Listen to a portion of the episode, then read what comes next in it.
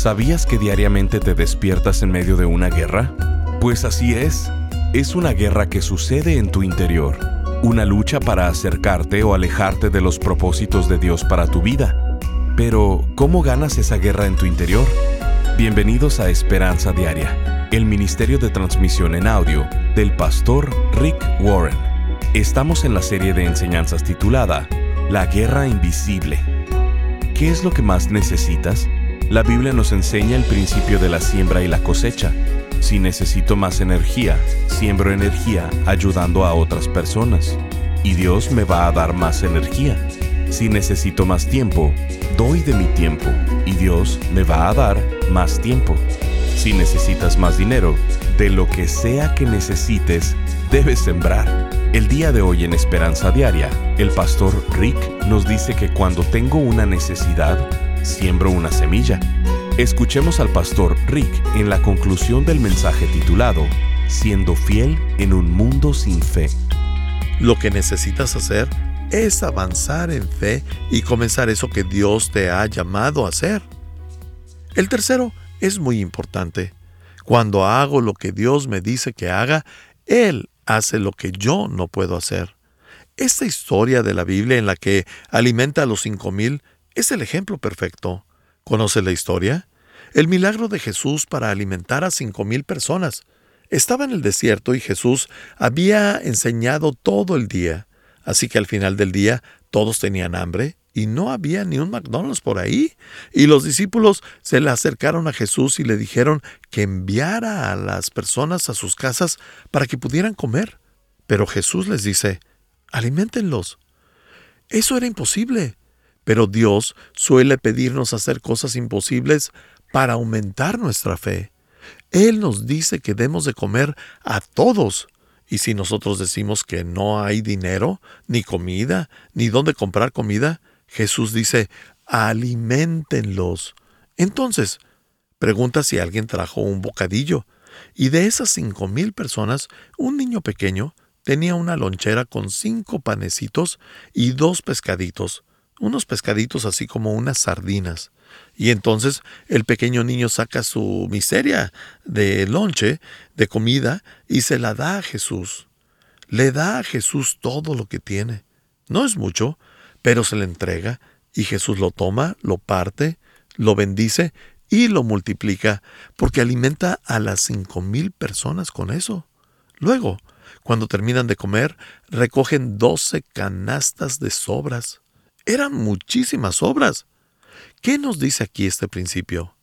Que cuando le doy a Dios ese poquito que tengo, Dios lo va a multiplicar y va a compensar por ello.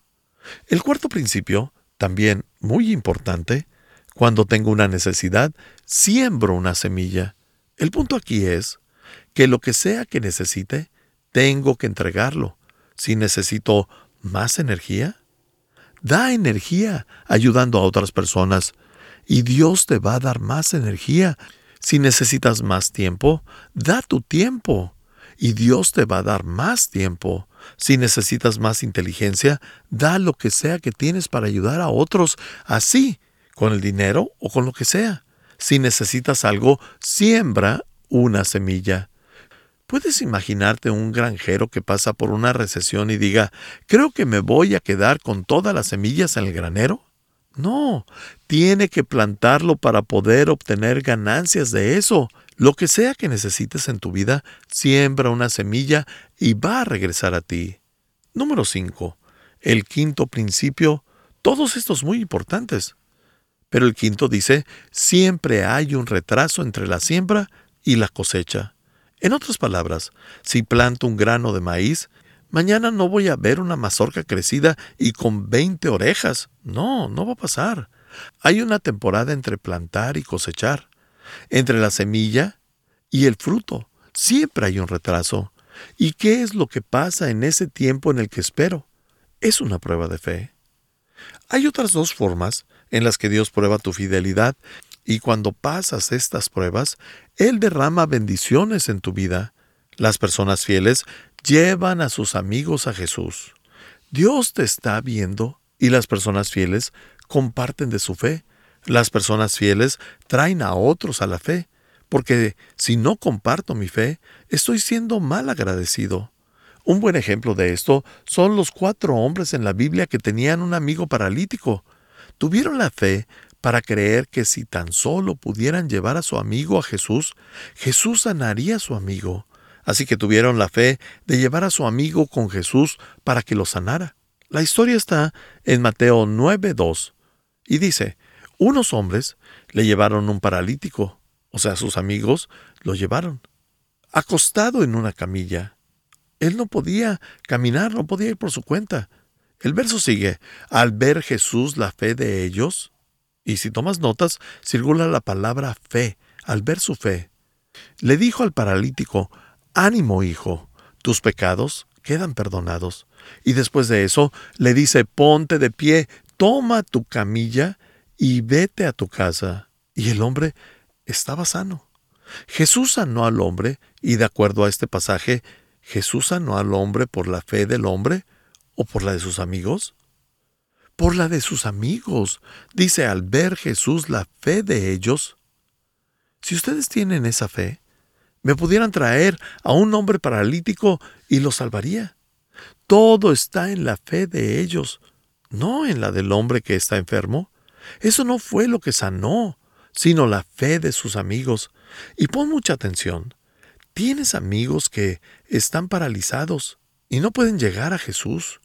Tienes amigos que están paralizados por culpa, que no pueden llegar a Jesús. Están paralizados por la duda, por el miedo, por preocupaciones, o están paralizados por sus inseguridades y no pueden llegar a Jesús. La única forma en la que van a llegar a Jesús es si tú los traes y si tú tienes suficiente fe para traerlos a Jesús, ellos van a ser salvos. Pero no van a ser salvos, no van a sanar, ni tampoco van a tener un cambio radical en su vida hasta que tengas la fe suficiente para traerlos a Jesús.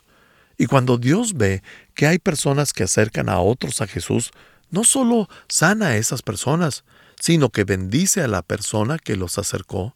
Y si quieres la bendición de Dios en tu negocio, si quieres la bendición en tu familia, si quieres la bendición de Dios en tu vida, empieza a acercar a tus amigos a Jesús. Y si traes a tus amigos a Jesús, Dios dice que ese es el tipo de personas que Él busca porque son fieles. Y Dios bendice la fidelidad. ¿Quieres la bendición de Dios en algún área de tu vida? Comienza a acercar a tus amigos a Jesús y ve lo que pasa.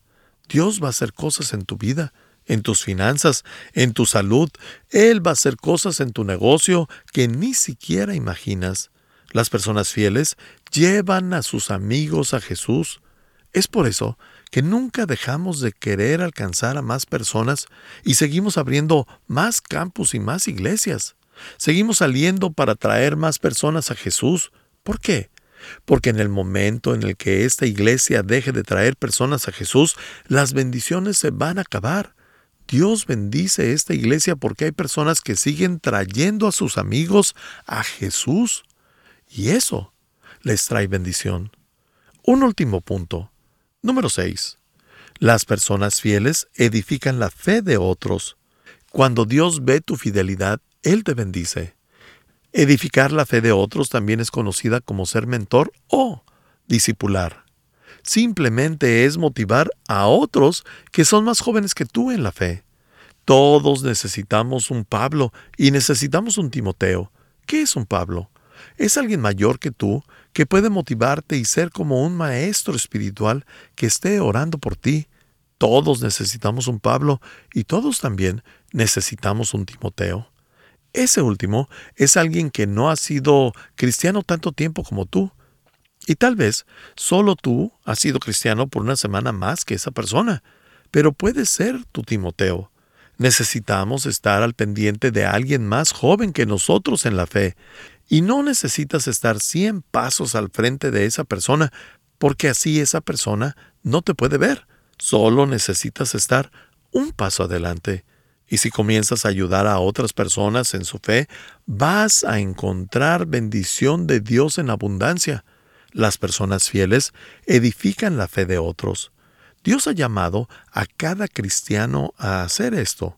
Segunda de Timoteo 2.2 dice, Lo que me has oído decir en presencia de muchos testigos, encomiéndalo a creyentes dignos de confianza, que a su vez estén capacitados para enseñar a otros. Veamos que en este versículo hay cuatro generaciones. Pablo le dice, yo te ayudé a edificar tu fe y ahora tienes que encontrar alguien que sea fiel y ayúdalo a edificar su fe para que a su vez pueda edificar la fe de otros. Cuatro generaciones en un versículo. Esto es ser mentor, esto es discipular. ¿No te habría gustado que cuando estabas en tus veintes tuvieras a algún cristiano que te dijera, no sé mucho, pero ¿qué te parece juntarnos una vez a la semana para hablar? También estaré orando por ti. Ya sea que necesitaras ayuda en tu negocio y aunque esa persona no supiera mucho, pero estuviera dispuesta a compartir lo que sabe y que si necesitabas ayuda en tu familia o en tu matrimonio, pudiera aconsejarte en qué hacer y qué no hacer. Estás escuchando Esperanza Diaria, el programa de transmisión en audio del pastor Rick Warren. En breve, el pastor Rick regresará con el resto de este mensaje. La Biblia nos enseña que existen tres enemigos que están tratando de destruir tu vida. Quieren desintegrar tu familia, robar tu alma, apartarte del gozo, del propósito y del significado de tu vida. Estos tres enemigos están en tu contra. La Biblia llama a estos tres enemigos el mundo, el diablo y la carne. El mundo está a tu alrededor. Satanás está en tu contra. Y la batalla contra ti eres tú mismo. Si no conoces a tus enemigos, nunca podrás ganar la batalla y vivirás derrotado toda tu vida. Pensando en esto, el pastor Rick ha elaborado una nueva serie titulada La Guerra Invisible, donde estaremos viendo a detalle cada uno de estos tres enemigos, a lo largo de ocho enseñanzas, abordando los siguientes temas. Cuando te quieres rendir, ganando la guerra en mi interior, librado de mí mismo, llevando a cabo los cambios difíciles en mí. ¿Por qué la vida en este mundo es tan difícil? Siendo fiel en un mundo sin fe, cuando tu mundo se desmorona. Y nunca luches tus batallas desnudo. Queremos hacerte llegar esta serie en formato MP3 de alta calidad, descargable y sin anuncios te invitamos a ser parte de este ministerio económicamente, contribuyendo con cualquier cantidad y uniéndote al esfuerzo de esperanza diaria en llevar las buenas noticias de Jesucristo al mundo hispano. Como muestra de nuestro agradecimiento, te enviaremos la serie titulada La Guerra Invisible. Para contribuir, llámanos al 949-713-5151 o visítanos en pastorricespañol.com.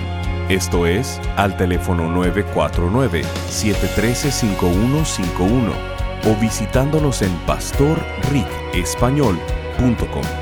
Y si quieres hacerle saber al pastor Rick la manera en que estas transmisiones han tocado tu vida, escríbele a esperanza@pastorrick.com. Ahora, escuchemos al pastor Rick con el resto del mensaje del día de hoy. Todos necesitamos un Pablo y todos también necesitamos un Timoteo. Ese último es alguien que no ha sido cristiano tanto tiempo como tú. Y tal vez solo tú has sido cristiano por una semana más que esa persona, pero puede ser tu Timoteo. Necesitamos estar al pendiente de alguien más joven que nosotros en la fe, y no necesitas estar 100 pasos al frente de esa persona, porque así esa persona no te puede ver. Solo necesitas estar un paso adelante. Y si comienzas a ayudar a otras personas en su fe, vas a encontrar bendición de Dios en abundancia. Las personas fieles edifican la fe de otros. Dios ha llamado a cada cristiano a hacer esto. Segunda de Timoteo 2.2 dice, Lo que me has oído decir en presencia de muchos testigos, encomiéndalo a creyentes dignos de confianza que a su vez estén capacitados para enseñar a otros. Veamos que en este versículo hay cuatro generaciones. Pablo le dice, yo te ayudé a edificar tu fe y ahora tienes que encontrar alguien que sea fiel y ayúdalo a edificar su fe, para que a su vez pueda edificar la fe de otros. Cuatro generaciones en un versículo. Esto es ser mentor, esto es discipular. ¿No te habría gustado que cuando estabas en tus veintes tuvieras a algún cristiano que te dijera, no sé mucho, pero ¿qué te parece juntarnos una vez a la semana para hablar? También estaré orando por ti. Ya sea que necesitaras ayuda en tu negocio y aunque esa persona no supiera mucho, pero estuviera dispuesta a compartir lo que sabe y que si necesitabas ayuda en tu familia o en tu matrimonio, pudiera aconsejarte en qué hacer y qué no hacer. Eso es ser un mentor. Y es sabio aprender de la experiencia, pero es más sabio aprender de la experiencia y los errores de otros, porque yo no tengo tiempo de experimentarlo todo. Digamos que eres una mujer joven. ¿No te gustaría que una mujer mayor y piadosa te tomara bajo su cuidado y hablara contigo de tus problemas con tus hijos, con tu esposo, con tu carrera o con las cosas de la escuela? O incluso solo para estar ahí para pasar el rato contigo, orar contigo y que no importa que no sepa mucho, solo que estuviera ahí para ti. ¿No te habría gustado eso cuando eras una joven? Claro que sí. Yo he tenido seis mentores en mi vida. Uno de ellos falleció esta semana. Su nombre era John Slot y tenía 90 años. Él vivía en Inglaterra y escribió más de 50 libros. Él era, en mi opinión, uno de los cuatro cristianos más grandiosos del siglo XX. Para mí, esos cuatro cristianos grandiosos del siglo XX fueron Billy Graham, el Papa Juan Pablo II, la Madre Teresa y John Scott. John Scott era mi mentor. Sabía que había alguien que había pasado por un poco más de cosas que yo y que cuidaba de mí. Muchas de las cosas que se hicieron posibles aquí en la iglesia de Saddleback son gracias a estos seis mentores que he tenido. Y sé que algunos de ustedes están diciendo, Rick, pero no sabes todo el caos que he hecho de mi vida, todos los problemas que tengo. No tienes que ser perfecto para ser mentor, porque si tuvieras que serlo, no habría mentores. Todos tenemos defectos. Es interesante para mí que cuando Dios señaló al líder de la iglesia, esa persona que escogió de sus doce discípulos era el que más fallaba.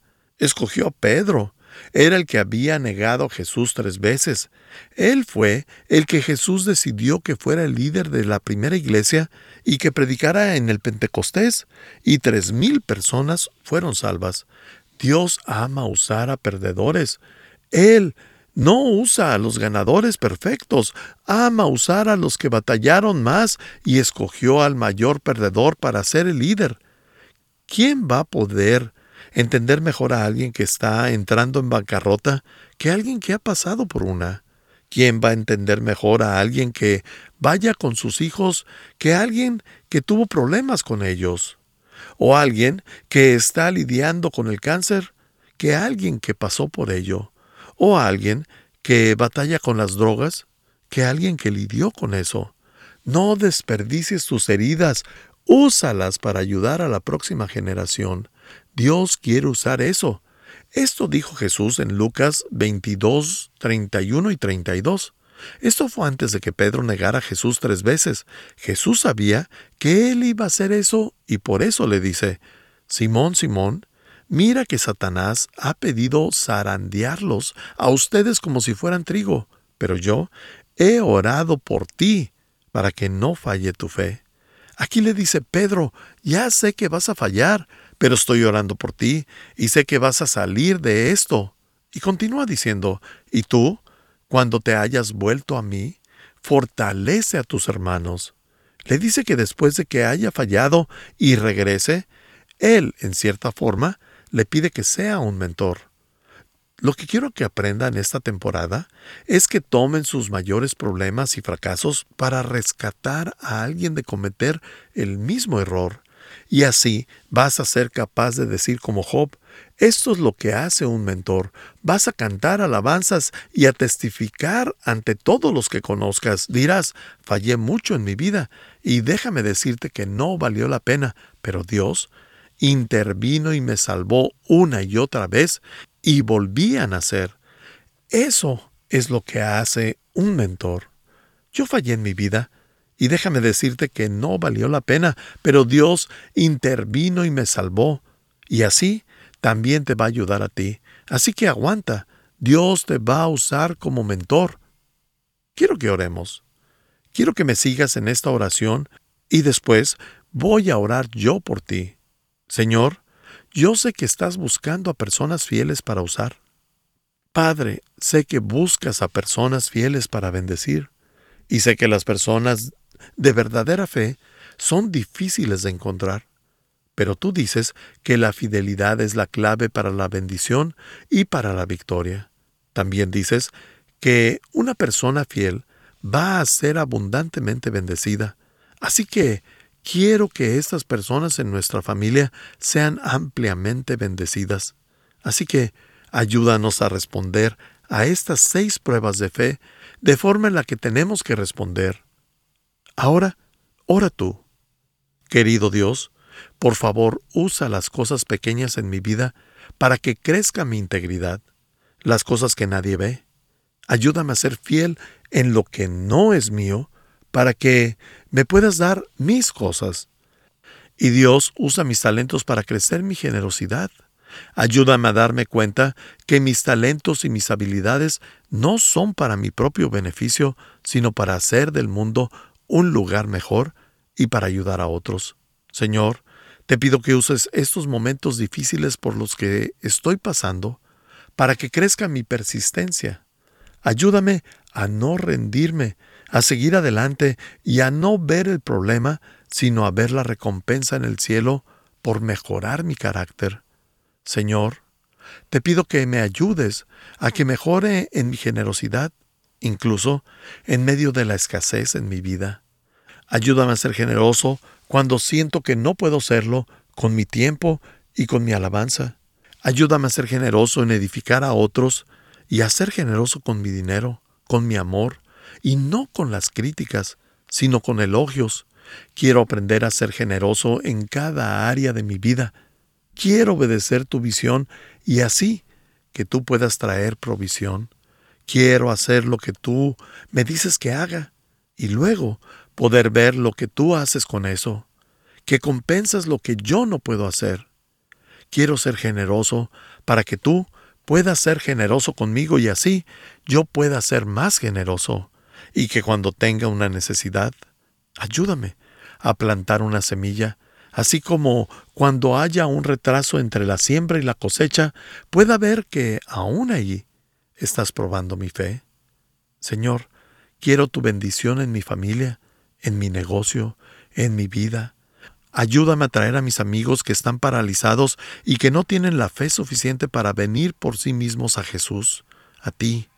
Ayúdame a edificar la fe de otros. Me aterra muchísimo, pero estoy dispuesto a ser un mentor y te pido que me ayudes a ser una persona fiel para que puedas bendecirme.